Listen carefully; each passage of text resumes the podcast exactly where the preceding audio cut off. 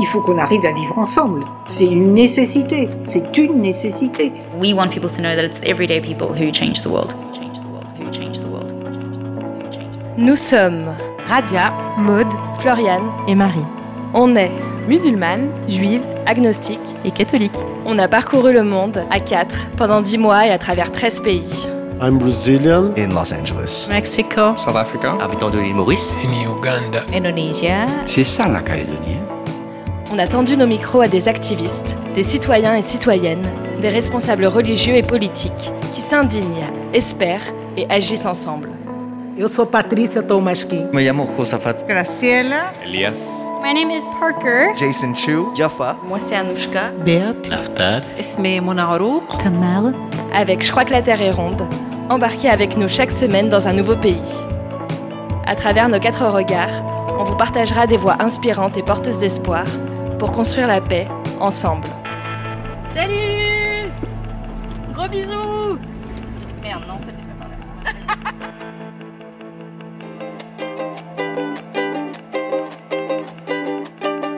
Salut Et comme on dit ici, Buenos dias Moi c'est Marie et aujourd'hui on vous emmène au Mexique. Quand on nous dit Mexique, on pense souvent euh, sombrero, désert, Cancun, narcotrafic et faritas. Notre voyage à Mexico City ou à Oaxaca de Juarez, à Cuernavaca et à Guadalajara nous a menés vers d'autres perspectives à travers les rencontres des personnes hyper différentes de religion et de spiritualité et qui ensemble y construisent la paix. Le Mexique, c'est aussi un pays aux défis immenses sur plusieurs sujets comme les violences faites aux femmes et aux enfants, la pauvreté qui a augmenté avec la crise sanitaire ou encore euh, bah, la question des réfugiés, le Mexique étant une plaque tournante de l'émigration vers les États-Unis.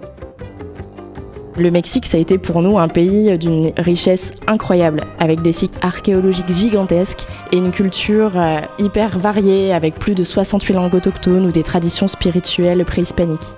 Alors que le pays est empreint de la colonisation espagnole et du catholicisme, on s'est demandé comment les habitants et habitantes du pays vivent ces différents héritages. Pour nous, en tant que femmes, ça a été une expérience intense à quatre et des moments forts comme le Dia de Muertos ou encore le Temascal. Alors embarquez avec nous à l'écoute des Mexicains et Mexicaines qui agissent au quotidien et qui nous ont permis de mieux comprendre comment la diversité de religions et de convictions peut être un moyen pour relever ces défis.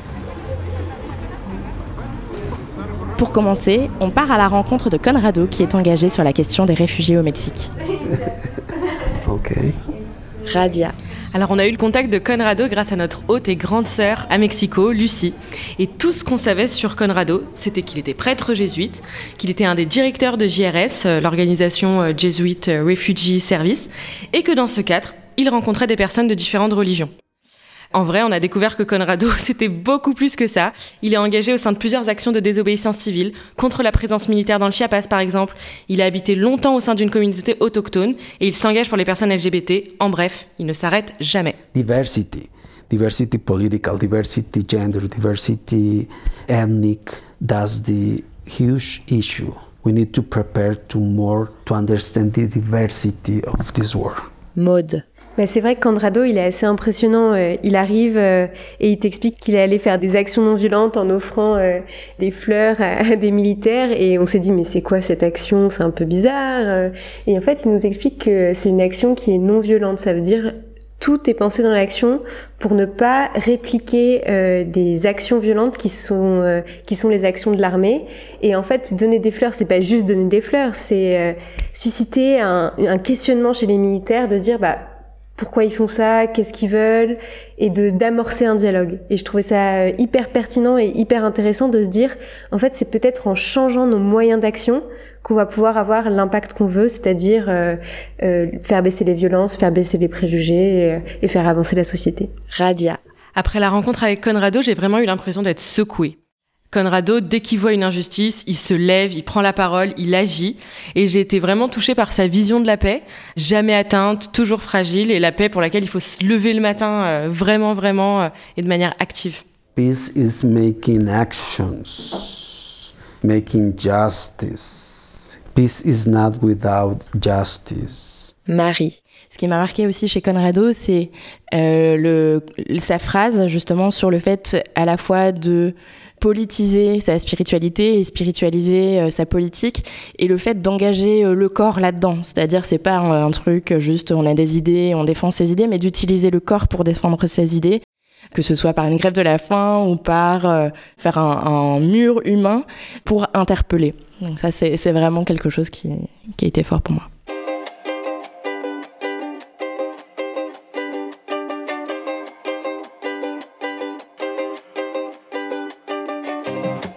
Conrado nous a expliqué que les réfugiés font partie des populations les plus précaires et vulnérables.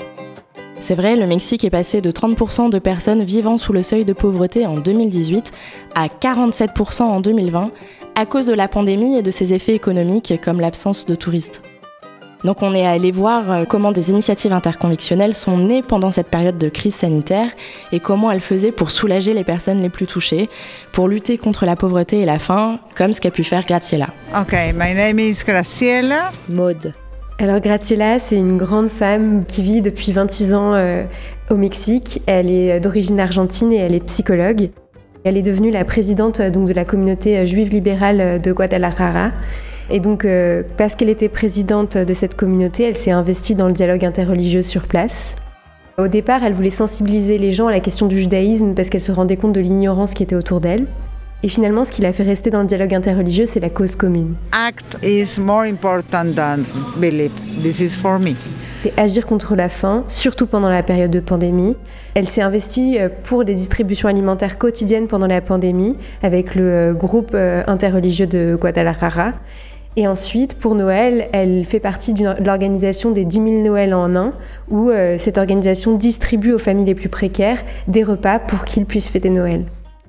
Ça fait vraiment écho en moi à la philosophie juive et notamment à la philosophie de Lévinas qui dit que devant autrui, on se sent infiniment responsable. Et c'est ça que j'ai ressenti quand j'ai vu euh, c'est qu'elle était responsable devant autrui, qu'elle ne pouvait pas euh, rester assise sur sa chaise, elle devait agir. I hate the word tolerance. I hate this word. I think we have to do things to know each other, to love each other, to give each other the real place in the world. Marie. Pour rebondir sur ce qu'a dit Maud, Graciela a évoqué justement un principe dans le judaïsme qu'on a rencontré chez d'autres acteurs aussi quand on était à Lyon. C'est le tikkun olam, c'est le fait de laisser la planète dans un meilleur état que celui qu'on l'a trouvé. Et c'est quelque chose qui aujourd'hui m'inspire aussi dans mon engagement. Floriane. Moi, ce que je retiens de l'entretien avec Graciela, alors effectivement, il y a ce désir d'action fervent et aussi euh, son désir d'être rabbin. I really want to be a rabbin. On sentait que c'est quelque chose qui lui tenait à cœur depuis longtemps et qu'en fait, euh, le fait de se retrouver dans des événements interreligieux avec des leaders religieux qui euh, avaient des droits, des pouvoirs, notamment par exemple bénir le pain, et que elle à côté, bah, elle pouvait pas le faire. elle vivait ça vraiment comme une profonde injustice, quoi. Et pour elle, c'est pas une question de être plus respectée, c'est vraiment une question d'avoir les mêmes droits. Elle m'a beaucoup voilà touchée dans son désir d'être rabbin. Et d'ailleurs, effectivement, ces, ces rencontres interreligieuses l'ont motivée un peu à se lancer dans ses études pour être rabbin. Dans quelques années, elle le sera. Et c'est vrai que c'est pas évident parce que pour l'instant, il n'y a pas beaucoup de, de communautés dans le monde qui autorisent des femmes à être rabbin. Donc, euh, j'ai été hyper touchée par sa détermination sur ça.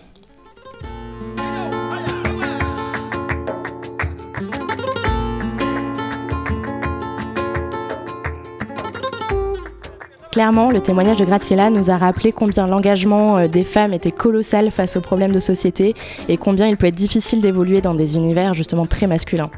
Et c'est un constat qui a été partagé par Diana, qui se bat au quotidien contre les violences faites aux enfants. So I'm, I introduce myself? Okay. Marie. Alors Diana, c'est une prêtre de l'église anglicane de Mexico City. Elle a un parcours qui est assez étonnant parce que elle a travaillé pendant 25 ans dans la finance. Et elle nous a raconté qu'à ses débuts dans sa paroisse, on lui faisait pas forcément confiance parce que c'était une femme et que le machisme est omniprésent au Mexique et qu'elle a dû faire ses preuves. Mexico is still a macho country. That's uh, the truth. People still question women in their positions as priest, as coordinator. Every step you have to demonstrate that you're good enough.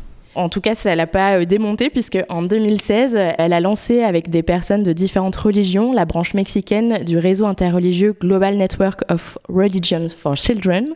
Qu'elle coordonne aujourd'hui. Et elle nous a expliqué que la situation des enfants au Mexique euh, est catastrophique. Ça nous a beaucoup marqué entre euh, la pauvreté, la violence qu'ils peuvent euh, recevoir à la maison ou à l'école, ou encore les agressions sexuelles ou la pédopornographie. Mode. Il y a deux actions qui m'ont particulièrement touchée dans cette initiative. La première, c'est la sensibilisation au self-care c'est dire aux enfants les endroits que les adultes ont le droit de toucher et, les endroits qu'ils n'ont pas le droit de toucher. C'est expliquer juste concrètement aux enfants ce qui est normal et ce qui n'est pas normal. Et je pense que c'est une sensibilisation qui devrait être donnée à tous les enfants. Quoi. Donc je trouvais ça hyper important. Et la deuxième chose, c'est euh, la construction de Hope Team. Donc dans chaque église, ils mettent euh, une équipe de psychologues. D'assistantes sociales, d'avocats, de référents spirituels pour euh, aider les enfants en cas d'agression euh, sexuelle, puisqu'aujourd'hui euh, le Mexique, mais aussi le monde entier, fait face à une révélation de scandales de jour en jour sur ces types d'agressions. Marie. Ce que je retiens de la rencontre avec Diana, c'est l'action, mais aussi l'action par la prière, et notamment une prière interreligieuse pour la journée internationale des droits de l'enfant qui est autour du 20 novembre.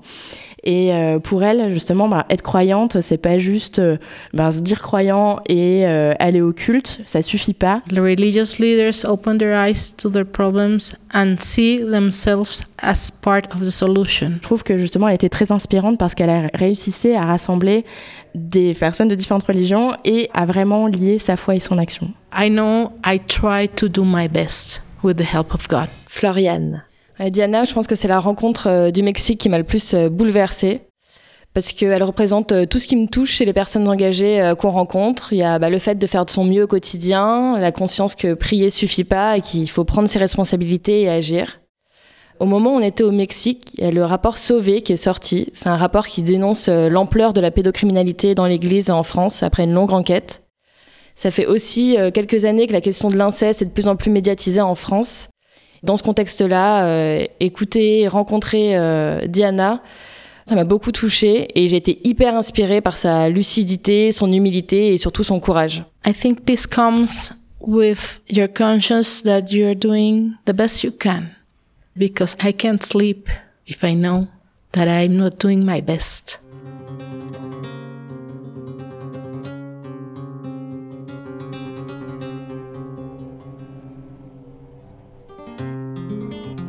On a vraiment été impressionnés par la détermination et l'humilité de ces activistes qui prennent ces défis à bras le corps. Alors on s'est penché sur leurs actions. Comment euh, est-ce qu'ils font pour rassembler des personnes de différentes euh, religions, spiritualités, afin de combattre ensemble les maux de la société mexicaine? Et en fait, bah, qu'est-ce qu'apporte le fait d'être différent et différente et euh, d'agir ensemble au service de cette cause commune? Tout d'abord, Raphaël nous a appris qu'une des clés pour agir ensemble, c'est le rire et l'humour. I remember the funny things, not the boring things. Floriane. Ouais, on a rencontré Raphaël qui était euh, d'abord euh, catholique, euh, alors comme il dit, plus par tradition que par conviction. Et il y a 19 ans, il y a le Daily Lama qui est de passage à Mexico et il sait pas trop pourquoi, mais il veut absolument aller le rencontrer. Et ça a changé sa vie. Il a rejoint la Casa Tibet, qui est un centre bouddhiste tibétain, et donc il est devenu bouddhiste. Et c'est plus tard, en 2017, qu'il a été invité par un groupe euh, interreligieux de la ville de Guadalajara au Mexique. Et euh, voilà, c'était un peu, ça lui est tombé dessus aussi un peu par hasard. Et en même temps, ça lui a tout de suite plu. Ça lui a tout de suite plu parce que pour lui, euh, être là ensemble avec différentes foi, bah, il s'est rendu compte que c'était un truc super important. Je crois que j'ai adoré sa vision du vivre ensemble et de l'interconvictionnel aussi parce que je me suis beaucoup reconnue dedans. Pour Raphaël, les choses sont claires. On est des personnes différentes avec des besoins différents. Et il rappelle que si la foi de notre voisin nous paraît insensée alors que la nôtre nous paraît une évidence, bah faut pas oublier que c'est sûrement euh, que le voisin pense sûrement la même chose pour nous quoi. We are different persons. We have different history. So we need different things. Radia. Moi, ce qui m'a pas mal euh, intéressé dans les propos de Raphaël, c'est qu'il nous a parlé de l'importance de se rappeler des souvenirs heureux. Alors ça paraît bête évidemment qu'il faut tout le temps se rappeler de ce qui fait qu'on est heureux, mais euh, pour lui c'est presque l'unique but de l'interreligieux, quoi, créer des souvenirs positifs. Et hum, moi, dans, enfin, dans mon engagement, si je suis persuadée que le travail de mémoire, euh, notamment des événements violents, est essentiel, comme le dit Delphine Orviller, euh, la plus grande des injustices, c'est l'oubli. bah, je crois que j'ai compris avec cet entretien qu'il est aussi, euh, enfin presque tout aussi nécessaire de se rappeler de ce qui marche, des solutions et de la joie. Parce qu'en fait, euh, lorsqu'on se bat pour quelque chose de meilleur, il faut qu'on ait une image de ce que ça veut dire, cette chose meilleure. Et donc, euh, voilà, je me rappellerai toujours de ces petites phrases de Raphaël. Mode. Il racontait une anecdote qui est vraiment unique, c'est qu'il a failli euh, mettre le feu euh, à un événement interreligieux à cause d'une centaine de bougies qui étaient en train de se consumer euh, pendant l'événement. Et il était là, il était mort de rire devant nous en mode oh là là, la catastrophe. Et en fait, c'est de ça dont il se souvient. Il se souvient pas de tous les discours, il se souvient pas, il se souvient de comment il a éteint le feu avec son livre. Et c'est aussi ça, l'interreligieux et l'interconvictionnel, c'est d'avoir des événements marquants qui sont euh, pour nous des souvenirs en commun avec des personnes de différentes religions.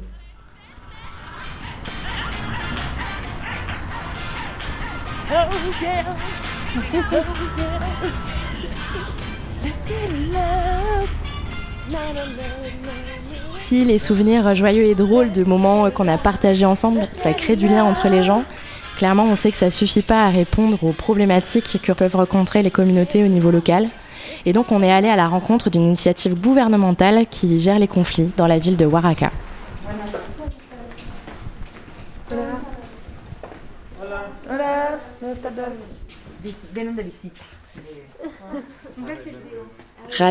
Le rendez-vous avec le gouvernement euh, de Oaxaca, ce département interreligieux, bah, c'est d'abord euh, bâtiment C, quatrième étage, septième porte à gauche, prendre le troisième ascenseur et arriver dans un petit bureau un peu froid où trois fonctionnaires nous attendent. Et effectivement, ce département a pour mission la médiation interreligieuse au sein du gouvernement de Oaxaca, qui regroupe près de 570 communautés, dont 400 qui ont euh, des fonctionnements assez autonomes. Je ne sais pas si vous imaginez ce que ça veut dire. Et voilà, ils passent leur vie à euh, reprendre un peu euh, les conflits qui peuvent exister et à les résoudre à essayer de les résoudre au mieux, en discutant avec une partie et avec l'autre, en essayant de rappeler l'importance du mieux vivre ensemble. Mode. Ces communautés, elles sont en conflit parce que la religion, elle est imbriquée au sein de plein de choses, la famille, l'économie. Et donc, par exemple, si quelqu'un change de religion au sein d'une communauté et qui veut pas prendre une position, bah, la communauté va le rejeter. Et donc, euh, ce que fait euh, ce département interreligieux, c'est de dire, bah, c'est pas parce qu'il a une religion différente qu'il doit être exclu de la communauté. Et ils mettent les deux parties face à face et ils passent des heures à parler, parler, parler pour résoudre ce conflit. Et je pense que euh, c'est un des apprentissages de cette initiative, c'est qu'il faut du temps pour résoudre les conflits. Radia. Les trois personnes qu'on a rencontrées, elles étaient là un peu par hasard. Elles ont vu une fiche de poste euh, apparaître euh, sur leur mail. Ils se sont dit, bon, bah, let's go, je vais postuler, je vais candidater. Donc il n'y avait pas forcément un engagement ou même un intérêt particulier pour l'interreligieux. Et c'est au fur et à mesure de leurs actions, au, fur et à mesure euh, des rencontres qu'ils ont fait avec les différentes communautés, qu'ils se sont rendus compte que ça correspondait exactement à ce pourquoi ils étaient fonctionnaires, c'est-à-dire euh, être au service de l'État, être au service d'un meilleur vivre ensemble. Et ils déploraient même, après plusieurs années dans ce département, le manque de moyens, le manque de formation pour pouvoir faire en sorte euh, que la cohésion sociale soit une réalité et pas seulement une phrase de grands événements institutionnels.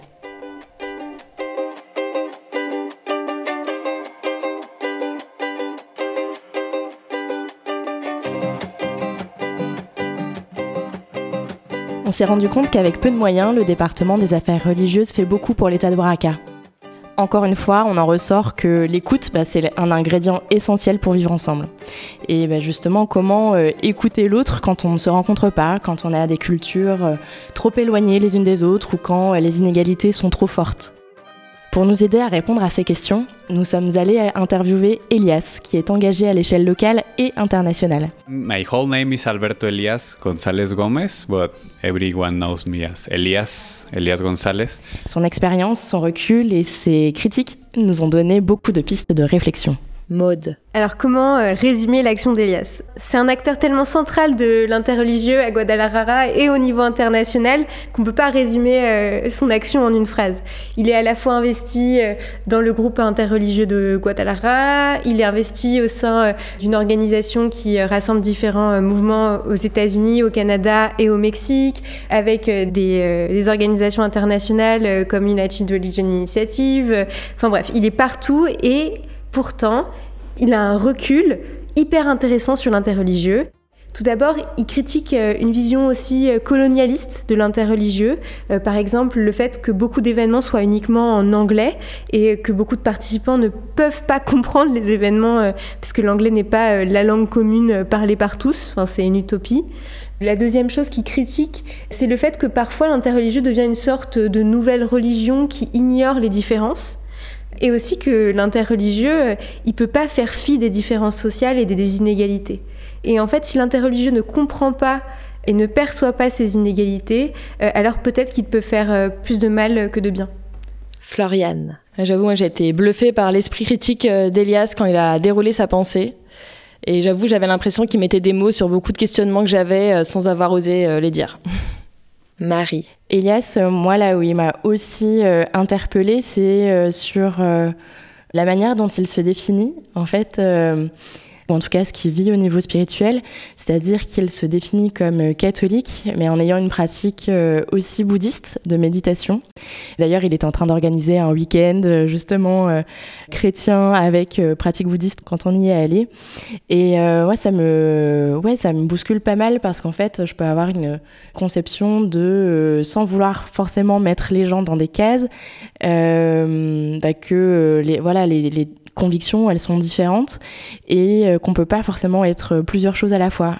Et je crois que c'est euh, un apprentissage du Mexique aussi de voir que euh, en fait il y a des pratiques qui peuvent être combinées et c'est pas pour autant qu'il est moins chrétien ou quoi que ce soit parce qu'en plus il est passionné par la mystique chrétienne et moi personnellement ça m'a donné envie d'aller rouvrir des bouquins en rentrant. Radia. Une chose sur laquelle j'étais assez d'accord avec Elias et qui m'a aussi étonné par rapport à d'autres entretiens qu'on a pu avoir, c'est sa définition de la paix. Il reprend euh, une vision de certaines communautés euh, autochtones, notamment en disant euh, qu'il n'y avait pas de mots pour décrire la paix dans ces communautés-là. En revanche, le concept qui s'en rapproche le plus, ce serait l'amitié. En fait, la paix représenterait les interactions, les relations joyeuses, apaisées, proches, intimes entre des personnes. Et donc pour lui, la paix, bah, ça doit être l'amitié. So for me, interfaith is about that. It's about friendship. Nothing else really matters. Is that bringing people together.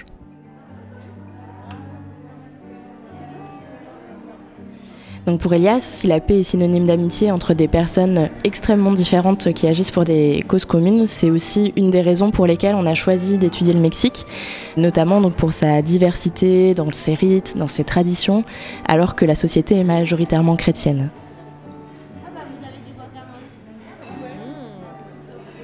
Donc on voulait comprendre comment se vivent des traditions préhispaniques ancestrales et quelles sont les réalités des peuples autochtones aujourd'hui.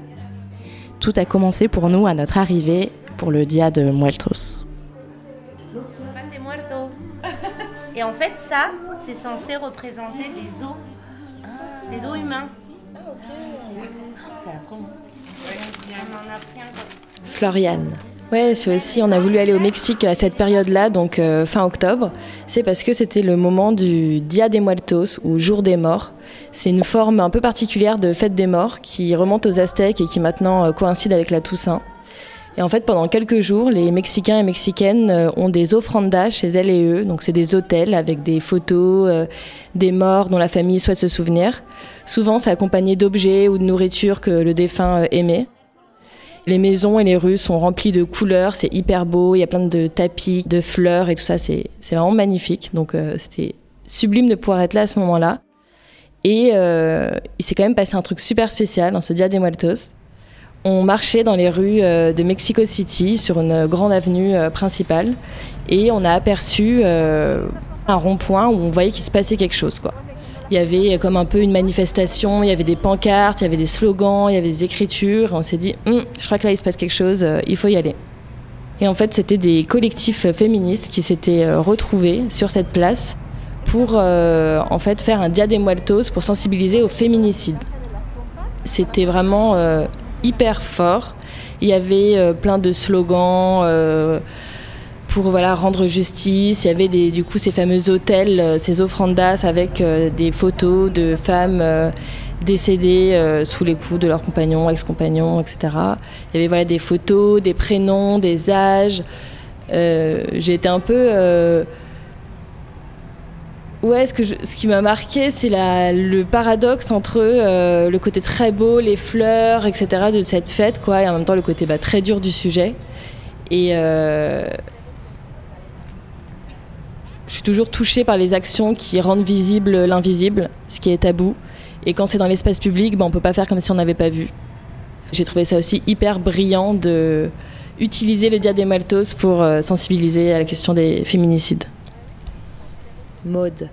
D'autant plus que les féminicides, c'est un problème énorme au Mexique. Euh, je crois qu'en 2020, il y avait plus de 3700 femmes euh, qui sont mortes sous les coups de leur conjoint, donc c'est c'est un problème de taille.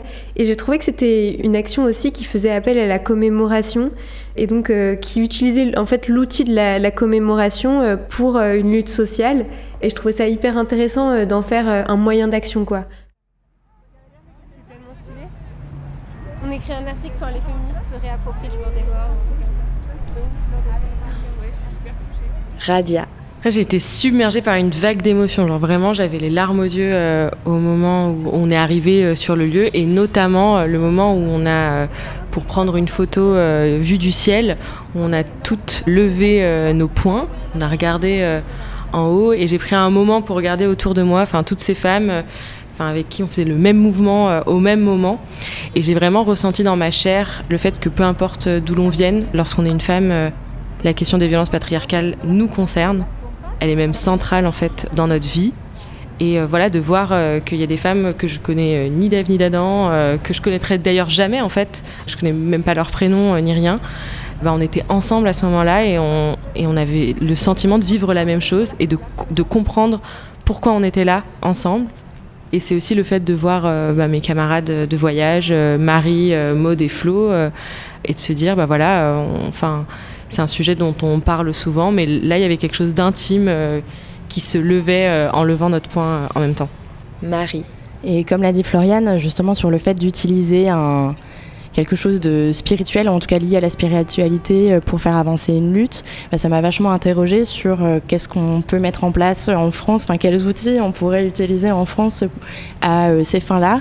Je trouvais ça hyper intéressant de, voir ben, peut-être comment on peut défendre et interpeller de manière forte les communautés sur le droit des femmes.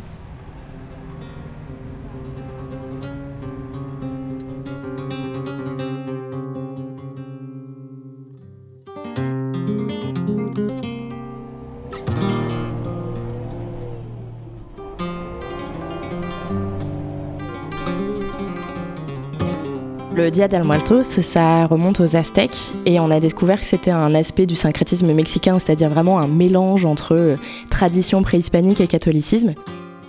Et c'est en cherchant à connaître d'autres rites autochtones que l'opportunité s'est présentée à nous de vivre un. Muchas gracias,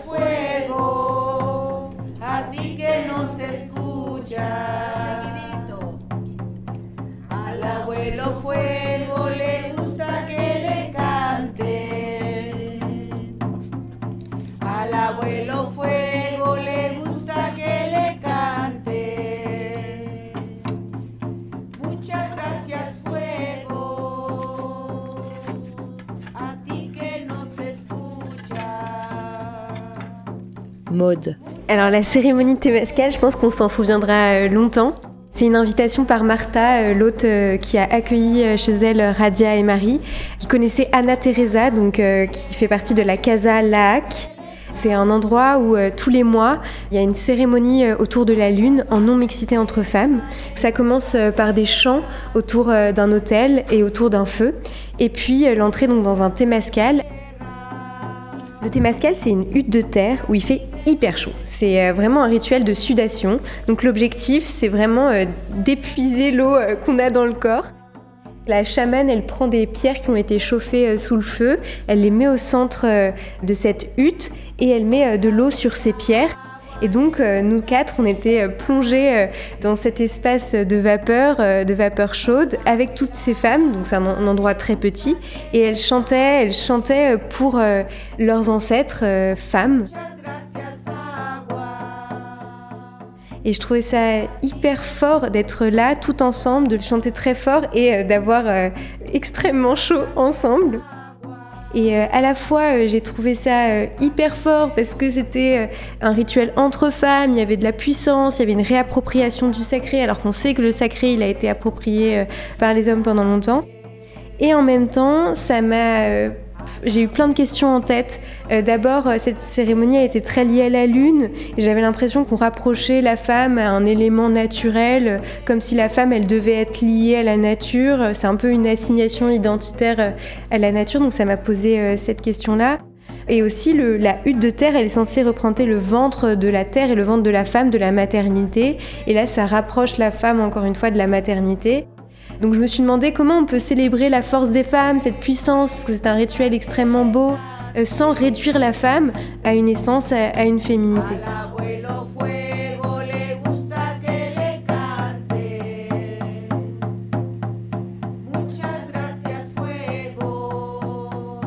Radia. Moi, je savais pas du tout à quoi m'attendre, et d'ailleurs, j'ai pas du tout supporté la cérémonie jusqu'au bout.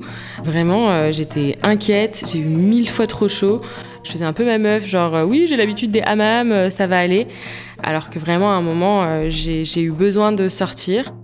Je sais pas du tout si c'est un manque d'habitude ou un problème de lâcher prise. Mais en tout cas, c'était pas une expérience agréable jusqu'au bout. Ce qui m'a touchée néanmoins, c'est après, en prenant un peu de recul, c'est justement cette place centrale qu'ont les ancêtres femmes dans la cérémonie dont a parlé Maude. Et du coup, ça m'a posé des questions sur mes propres ancêtres. J'ai ressenti le besoin pour ces femmes de penser l'ancestralité, de s'approprier l'ancestralité pour mieux s'ancrer dans le présent, pour euh, mieux savoir euh, qui elles étaient aujourd'hui. Et ça me fait encore euh, réfléchir jusqu'à aujourd'hui. Moi, j'avoue, quand vous m'avez dit Ah, on a peut-être la, possibilité euh, d'aller à une cérémonie de Témascal, on est invité, je suis en mode euh, Oui, vous avez l'air super euh, sûr de vous. Et moi, ça me fait un peu flipper, j'avoue. J'avais pas mal de préjugés. Les seules fois où j'en ai entendu parler, c'est dans des émissions pour parler de gens qui étaient morts suite à ça.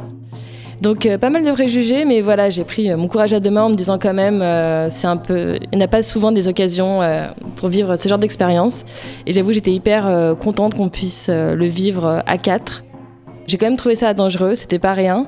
Je sais pas trop quoi en penser non plus par rapport à tout ce que vous avez dit sur le féminin sacré, tout ça, ça me questionne beaucoup. Mais ouais, heureuse d'avoir pu vivre cette expérience quand même. Marie. Ouais, pour moi aussi, le thé mascal, c'était une expérience assez forte. Et en même temps, pendant l'expérience, euh, je me suis dit, ben déjà, quelle est ma démarche en fait vis-à-vis de ça? Pourquoi je le fais? Et, quel est le sens en fait de, que ça a pour moi? Je trouvais ça hyper intéressant, effectivement, le rapport aux ancêtres, euh, aux femmes. Enfin, j'ai beaucoup pensé à, ma grand-mère ou, mes arrière-grand-mères, enfin voilà, mais de là où je suis, euh, moi, en tant que chrétienne, quel sens ça a de faire ça? Et en même temps, comment ben, avoir un, lien fort avec euh, mes racines, surtout euh, quand on a euh, bah, des racines assez variées. Enfin, justement, où est-ce qu'on se retrouve Où est-ce que Enfin, qu'est-ce que ça veut dire d'aller piocher entre guillemets? Enfin, il y a une critique forte justement sur un côté un peu new age, d'aller tester des trucs, vivre une expérience en prenant des drogues ou des trucs comme ça, un truc un peu transcendant, quoi, curiosité euh, pour le, la transcendance. Et euh, voilà, vraiment, à la fois, je suis très heureuse d'avoir vécu cette expérience, de l'avoir partagée euh, en équipe, parce que je pense que ça a participé au fait que je, sois, je me sente aussi en confiance et que je me suis dit que justement, avec toutes ces femmes, là, on se faisait vraiment confiance dans, dans, ces conditions. Donc, je trouvais ça très fort à vivre. Et en même temps, voilà, ça m'interroge par rapport à qui je suis qu'est-ce que j'ai envie de vivre justement dans des cercles de femmes et comment surtout j'ai envie de vivre euh, ces partages.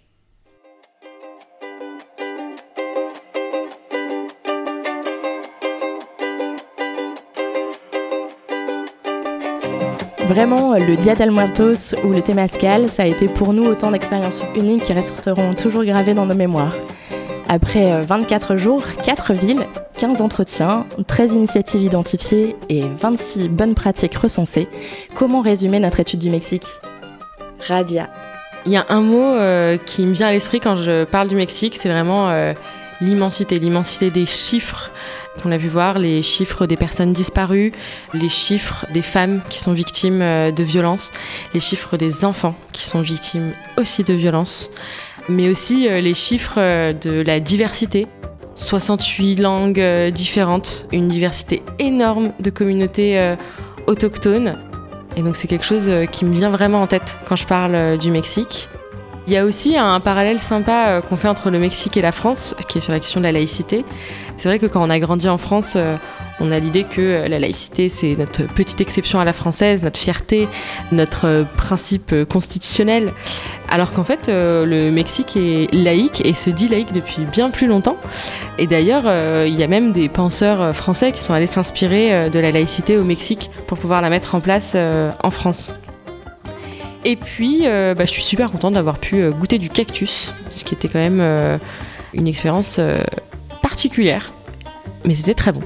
Floriane. Moi, ce que je retiens du Mexique, c'est le paradoxe entre euh, l'inquiétude que je pouvais avoir euh, de l'insécurité avant d'y aller et en fait euh, que je me suis sentie super bien euh, tout le long de notre séjour là-bas.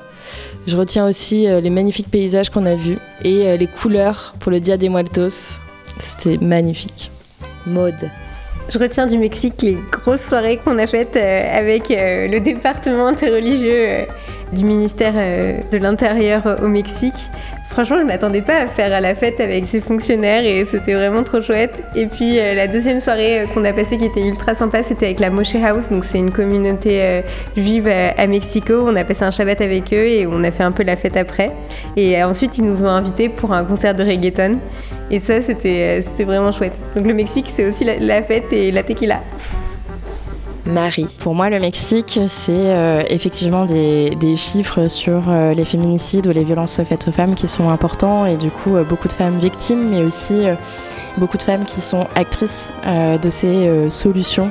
On a rencontré euh, beaucoup de femmes très inspirantes avec des charismes aussi très variés, enfin, entre bah, des femmes très fortes et on sent un, caractère et une volonté qui émanent tout de suite de leur personne et des femmes aussi plus discrètes. Et voilà, cette combinaison d'actions pour faire avancer les choses vraiment m'a marqué.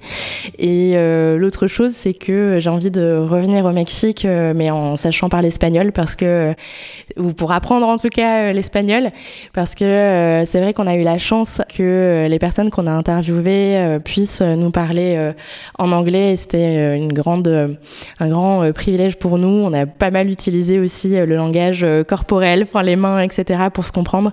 Et voilà, j'ai très envie de creuser plus loin, justement, à la fois bah, ce qu'on a pu découvrir et les relations qu'on a pu euh, y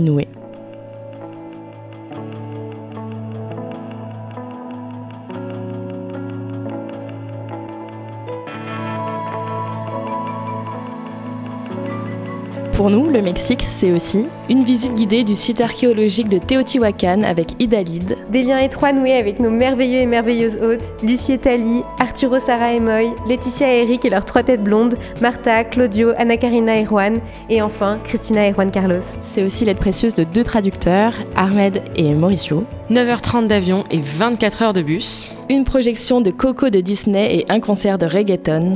7970 Catrinas et Arches, Tapetes, Hôtel et Offrandas avec des œillets d'Inde. 288 quesadillas, 7 enchiladas, 15 molietes, 6 churros, 9 kilos d'avocat, du cactus, une dégustation de tequila et de mezcal, des litres d'agua de Jamaïca, sans compter les pan del muerto, les pains au sucre de Dia del Muertos. Et euh, ce, qui est, ce qui était intéressant, euh, enfin, euh, c'est que j'ai plus rien à dire là-dessus. Voilà. Enfin, je, c'était, je m'arrête là.